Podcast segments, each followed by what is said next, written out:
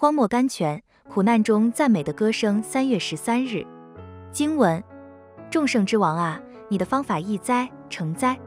圣经启示录十五章三节。在患难中经历很深的斯布真师母说，有一天的晚上，我独自坐在椅子上休息，虽然室中很光亮，但是我心灵中有一层黑暗罩着，使我不能看见什么。我也不觉得主的手搀住我，我好似滑跌在伤痛中。我忧忧愁愁地自问说：为什么我的神如此待他的孩子呢？为什么他一直把锐利的痛苦加给我呢？为什么他应许缠绵的软弱来拦阻我去侍奉他呢？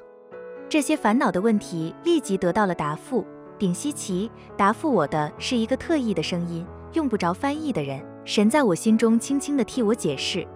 室内寂静了好久，我忽然听见一声清幽悦耳的乐音，很像窗下知更雀的歌声。这是什么声音？绝不会是知更鸟在那里唱歌，因为这是寒冷的晚上。又是一声，这次我才发现，原来是壁炉口一根橡树枝正被猛烈的火焰焚烧着，从裂口中发出那个好听的音乐来。此时我发生了一些感想：当这根树枝嫩绿青翠的时候，许多歌鸟有些齐上。唱出美丽的调来，他就把那些歌声收集起来，含蓄在里面。后来他渐渐老了，树枝渐渐硬了，那声音便永久被封住在里面了，直到猛烈的火焰烧毁了它的坚硬，九球的音乐才被释放。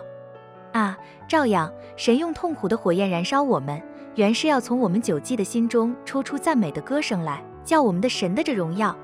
就在此时，我得了安慰。